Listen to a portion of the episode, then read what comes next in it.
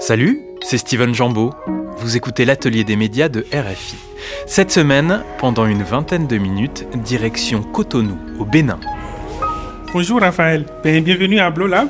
Ben, je suis très content de t'avoir ici et de te présenter cet espace d'innovation numérique, euh, installé en plein cœur de Cotonou et qui travaille euh, justement au quotidien pour euh, faire monter en compétence les jeunes du territoire notre reportrice Raphaël Constant est allée pousser la porte de Blolab, un espace d'innovation et de formation aux outils du numérique.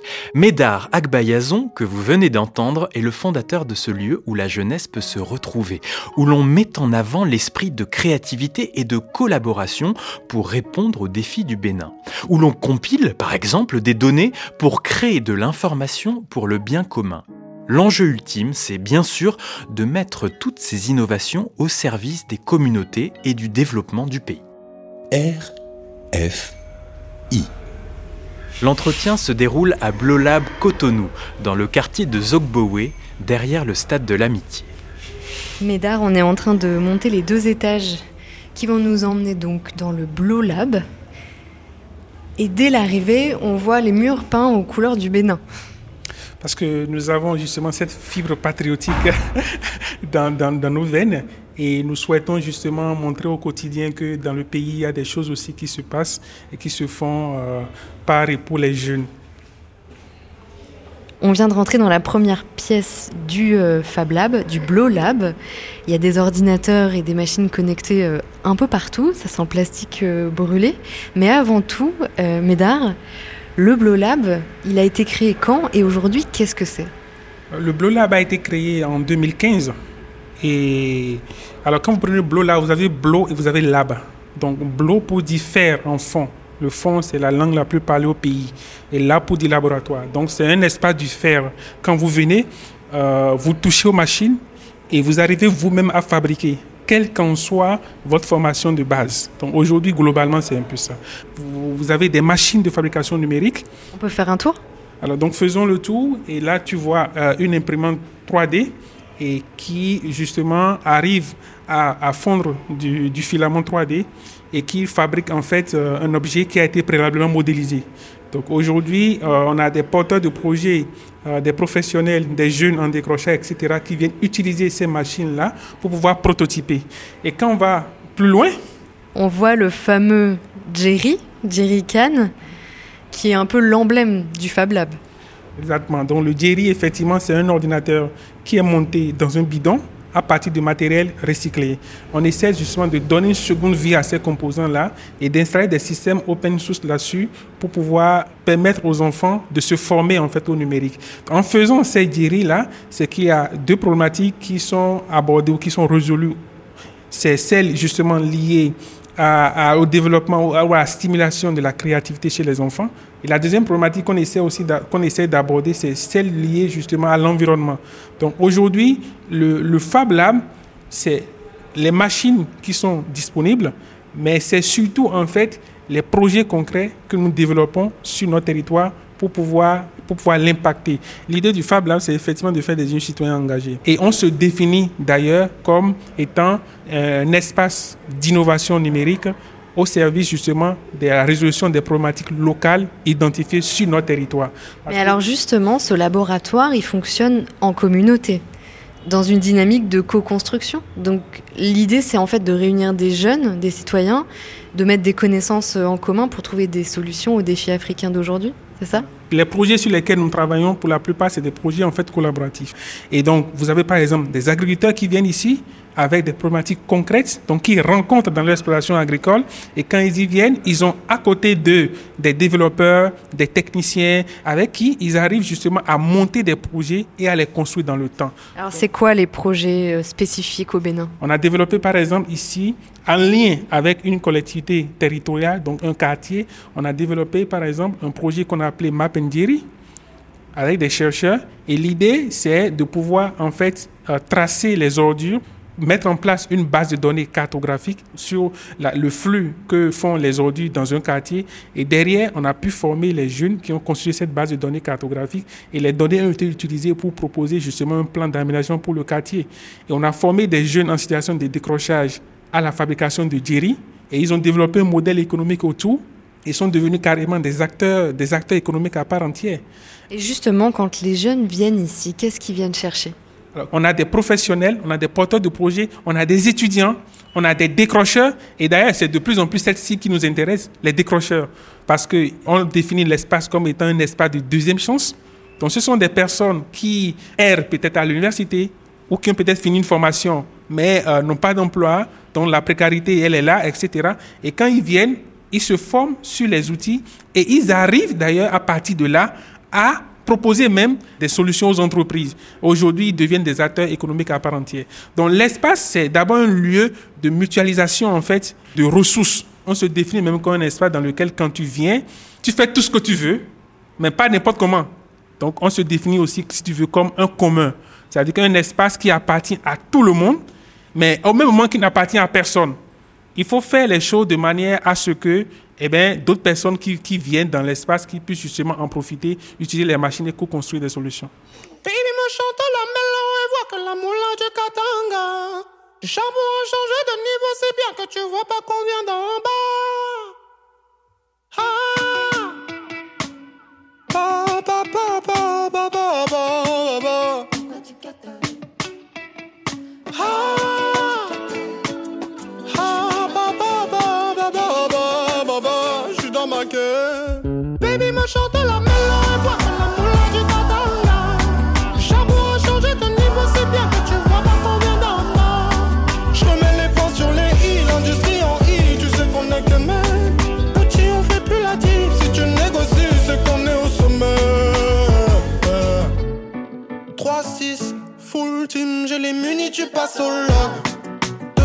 2-3-7 dans le grand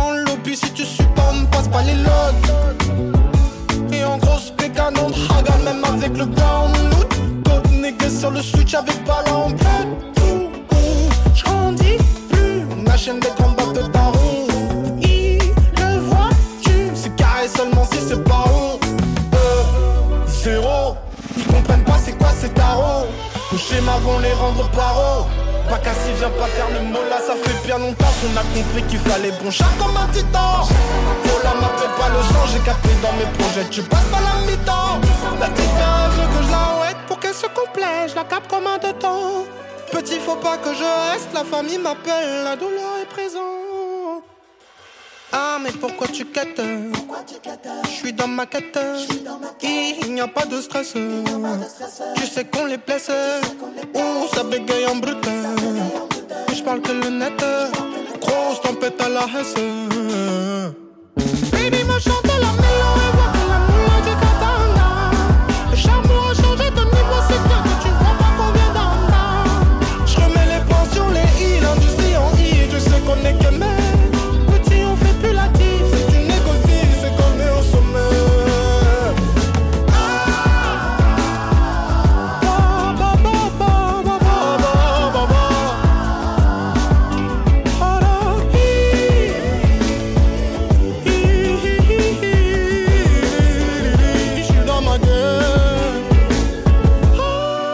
C'était Quête du chanteur franco-camerounais Yamé, fils d'une mère informaticienne et d'un père musicien. Vous écoutez l'atelier des médias de RFI.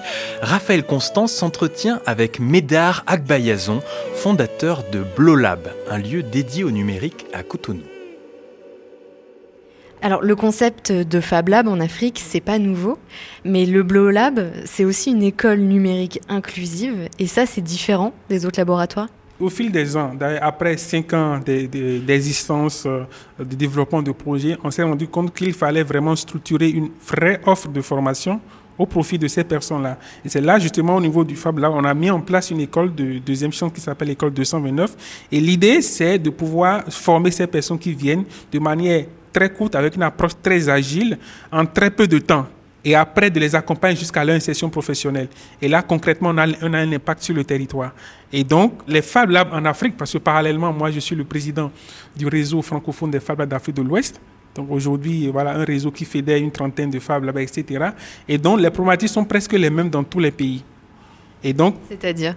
c'est que euh, il y a la situation, il n'y a, a pas d'emploi, euh, il y a la précarité grandissante, Il y a plein de mots au niveau de, de, la jeunesse. Donc nous, on se positionne justement comme étant un espace alternatif qui euh, donne ce sourire-là à ces jeunes quand ils viennent.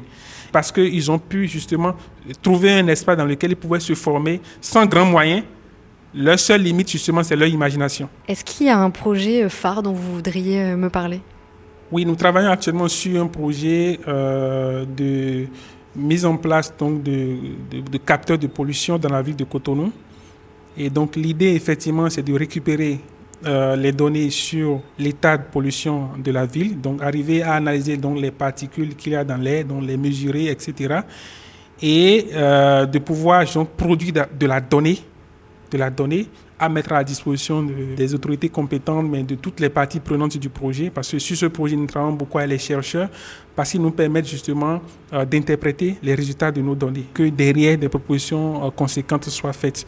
Nous avons par exemple travaillé aussi sur un projet de, de mise en place d'un dispositif d'irrigation à distance pour permettre aux agriculteurs euh, de prendre le, le, contrôle donc, de la gestion de l'eau sur l'exploitation agricole. Et donc, c'est des capteurs qui arrivent justement à enfouir dans le sol et à distance, ils récupèrent les informations sur l'état d'humidité du sol. Et donc, à distance, effectivement, ils peuvent lancer les requêtes qu'il faut pour que euh, le dispositif puisse être activé automatiquement. Et comment les jeunes avec qui euh, vous collaborez ici s'informent ou créent de l'information sur ces thématiques, sur ces problématiques qu'ils veulent résoudre en Afrique, justement? Alors, la plupart des jeunes, quand ils viennent ici, euh, les solutions sur lesquelles ils travaillent, euh, c'est pour répondre en fait à des problèmes d'abord qu'eux-mêmes vivent ou qu'ils ont vécu. Je pense que ça, c'est très important. Euh, justement, en fonction des secteurs d'activité, en fonction justement des territoires sur lesquels ils vivent. Par exemple, je parlais de déchets globalement. Les jeunes qui ont bossé là-dessus, c'est parce qu'à un moment donné, ils ont remarqué qu'il y a des poubelles qui sont tout le temps remplies, mais les agents de collecte ne venaient pas le faire. Donc, ils ont tout de suite dit qu'il fallait qu'ils apportent en fait une réponse. D'où cette solution de poubelle connectée à laquelle ils ont réfléchi et, qu'ils ont conçue aujourd'hui. Euh, donc, ça, c'est la première chose. Donc, ça part d'abord de leurs propres expériences. Et la seconde chose aussi, c'est que euh, tout ce que nous faisons comme projet, on essaie justement d'associer, d'impliquer les, les collectivités territoriales, les acteurs du territoire.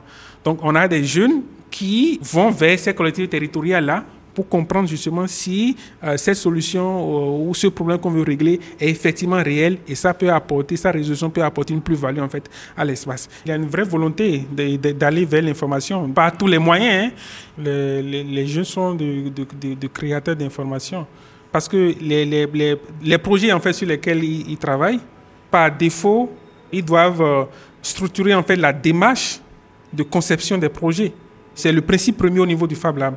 Est-ce qu'il y a un partage de ces informations aussi? Oui, il y a un partage de ces informations. Tout ce que nous faisons ici est documenté. Aujourd'hui, pour permettre justement à quelqu'un d'autre qui vient au Fab Lab, qui veut continuer le projet, d'avoir accès à l'information et d'avancer, ou quelqu'un d'autre qui est dans un Fab Lab ailleurs, qui puisse déjà avoir l'information existante et pouvoir s'en servir pour avancer. C'est d'abord, je pense, la philosophie première de Fab Lab, mettre l'information à, à, disposition, et les, les, fichiers, les productions que nous faisons, tout est open source. Le Blowlab euh, Médard, c'est votre bébé. Pourquoi c'est un aboutissement pour vous? Euh, Vous savez, euh, le Blowlab aujourd'hui, euh, ça dépasse en fait la personne physique que je suis. Quand vous voyez en fait tout l'impact que nous avons sur le territoire, tout l'impact que nous avons en fait sur les jeunes lorsqu'ils viennent ici, ben, comme on le dit, vous pouvez mourir tranquille. J'ai vu en fait des, jeunes complètement désespérés, mais complètement désespérés. Et aujourd'hui, ils arrivent à se positionner en entreprise. Aujourd'hui, ils arrivent à gagner leur vie.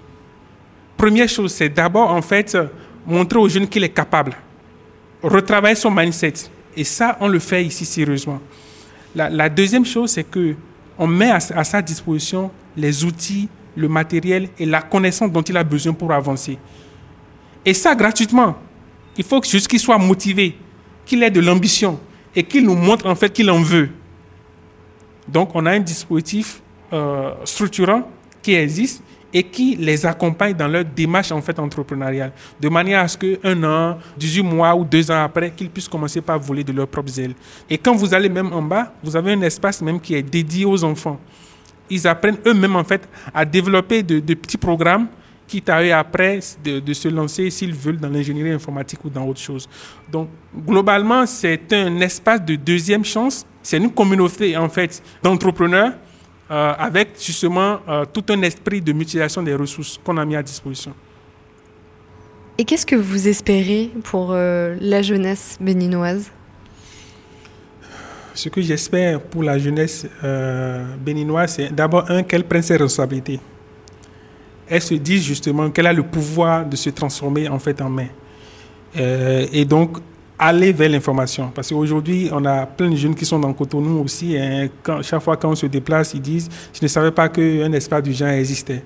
Euh, il ne faut pas forcément attendre que l'information vienne vers soi. Il faut apprendre aussi à aller vers l'information. Et la deuxième chose, c'est que euh, il faut que les jeunes aussi se disent que tout dépend d'eux. il faut d'abord se fixer des objectifs il faut se donner les moyens d'aller de l'avant. Et c'est ce que nous essayons d'ailleurs de faire au Fab Lab. Vous savez, au début, quand on commençait euh, Blow Lab, on n'avait pas une seule imprimante, on n'avait pas un seul, euh, une seule carte Arduino. C'était euh, une opération de financement participatif qu'on a lancée pour mobiliser environ 4 500 euros pour acheter euh, nos premières imprimantes 3D, pour acheter nos premiers kits électroniques. Donc aujourd'hui, il faut y croire. Il faut y croire et se donner les moyens pour avancer. Est-ce que vous avez une devise? Euh, nous avons une devise, effectivement, c'est le learn, donc apprendre. Vous allez voir, c'est écrit, euh, je pense, quelque part au niveau du, du Fab Lab. Learn, donc euh, apprendre, donc le make, donc le faire, faire soi-même, et après le share, le, le partage. Apprendre, faire et partager. Et d'ailleurs, je vois une citation juste au-dessus de la porte, peinte sur le mur effectivement, la citation, euh, si tu as une pomme, que j'ai une pomme, et que l'on échange nos pommes, nous aurons chacun une pomme. Mais si tu as une idée, et que j'ai une idée, et que l'on échange nos idées, nous aurons chacun deux idées. C'est justement pour pouvoir promouvoir le partage d'idées, le partage d'informations. Et se dit que justement, c'est en partageant cette information qu'on s'enrichit. Médard Agbayazon, fondateur de Blolab à Cotonou au Bénin, était au micro de Raphaël Constant que je remercie. Plus d'informations sur On va terminer cette émission avec Mondoblog Audio qui fait entendre chaque semaine sur RFI la voix des blogueuses et blogueurs francophones de RFI. On va parler de musique au pluriel, de celles qui ont le pouvoir de nous rassembler au-delà des différences de langue, de culture, de religion, etc. La mondoblogueuse Carole Rico est passionnée de musique. Un morceau l'a saisi au cœur, un hymne au panafricanisme. Dans chaque vie humaine, il y a de la musique. Entre une berceuse du soir et un chant de requiem, chaque étape de notre vie semble être accompagnée d'une mélodie particulière. Universelle et intemporelle, elle transcende toutes les frontières géographiques et linguistiques. Il y a la musique qu'on chante en chœur ou en bande d'occasion, celle qui se scande, celle qu'on accompagne en frappant dans ses mains, en tapant du pied, en chantant les paroles debout à tue-tête. Certaines musiques nous poursuivent, d'autres s'apprécient en silence, sans un mot. Il y a quelques mois, c'est ce qui m'est arrivé en écoutant Yoga de la vedette nigériane Ashake. J'ai été saisie par son hymne d'une durée de près de 3 minutes qui intègre plusieurs éléments culturels de l'île Maurice. L'introduction est marquée par un échantillon de mots capitaine du ségatier Michel Legris, illustre figure de la chanson mauricienne qui s'est éteinte en 2015. Le Sega, musique nationale de l'île Maurice, tire ses origines du temps de l'esclavage. La musique de yoga, chantée dans une tonalité mineure, augmente progressivement de rythme et mêle pidgin nigérian et créole mauricien. Et là, la fierté m'envahit. Un sourire jusqu'aux oreilles. Cette reconnaissance artistique, non seulement continentale, mais internationale, était enfin accordée à une langue et une musique trop longtemps négligées. Ensuite, l'urgence de découvrir le clip sur YouTube s'est imposée à nouveau une explosion d'émotions. Filmé à Dakar, au Sénégal, on voit Achaké en plein voyage spirituel ou en excursion de pêche sur des pirogues locales. Les couleurs vives des cars rapides, ces minibus Renault circulant dans les rues, les paysages chatoyants de la capitale, l'énergie unie du Sénégal euh, ressurgit. Et les larmes coulent. Était-ce la sénégalaise en moi? La mauricienne? L'africaine? Je ne sais pas. Je sais juste que cette chanson a le don de rassembler, de fédérer et de célébrer l'Afrique. Que l'on soit du Nigeria, du Kenya ou des Seychelles, on ne peut y rester insensible. Le métissage des sons, des langues et des énergies fait de yoga une expérience à la fois ancestrale, contemporaine, mais surtout panafricaine. Comment expliquer une telle connexion, une telle transcendance? C'est sans doute l'héritage commun que nous, Africains, portons en nous. Une richesse infinie dont nous devons être fiers. mondoblog.org C'était la jeune mondoblogueuse mauricienne Carole Rico pour un épisode de Mondoblog Audio orchestré par Séverine Perron d'Itoire. Je vous rappelle au passage que le concours 2024 de Mondoblog est ouvert. Si vous voulez rejoindre la communauté de centaines de blogueuses et blogueurs francophones de RFI, rendez-vous sur mondoblog.org. La date butoir, c'est le 1er mars. Ne tardez pas. L'atelier des médias, c'est fini pour aujourd'hui. Une émission que vous pouvez écouter dès le samedi sur la plateforme de podcast de votre choix. Par exemple, Pure Radio, l'application Android et iPhone entièrement dédiée au contenu audio de RFI. Pour me contacter, envoyez-moi un mail à l'adresse atelier.rfi.fr. Je prendrai le temps de vous répondre. Merci à Simon de Creuse qui a réalisé cette émission. Je m'appelle Steven Jambeau et je vous donne rendez-vous la semaine prochaine pour un nouveau numéro de l'atelier des médias.